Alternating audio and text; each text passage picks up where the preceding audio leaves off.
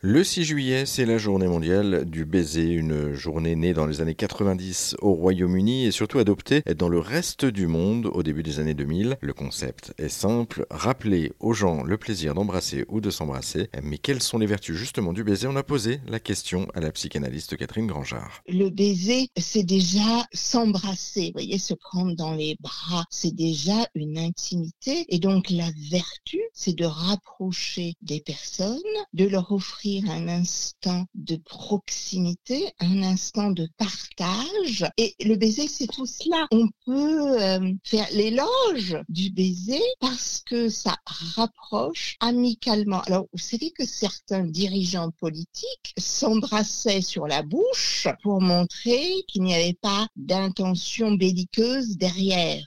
Ceci est, est symboliquement le signe que nous sommes en paix quand on s'embrasse. Sinon, bah, se tient à distance. Le baiser, c'est forcément un rapprochement. Alors après, bien évidemment, est-ce qu'on impose un baiser, soit parce que il y a une emprise de l'un sur l'autre, soit parce que ce sont les habitudes qui imposent des baisers, mais on n'y est pas, on n'est pas dedans. Donc ça aussi, c'est à interroger, parce que nous qui allons faire aujourd'hui dans cette journée mondiale du baiser, l'éloge du baiser, attention, parce que nous présupposons qu'il y a un désir derrière. Nous présupposons qu'il n'y a pas de contrainte, pas d'obligation, ni d'une personne sur une autre, ni de stéréotypes, de conditionnement. Ah, euh, bah dans un couple, on s'embrasse. Si on a envie, c'est tout. Hein. Il y a des gens, euh, les années passant, ne s'embrassent plus parce que l'envie est moins là euh, pour tout un tas de raisons. Alors, on va pas forcément dire que c'est bien, mais on va dire que faire quelque chose contre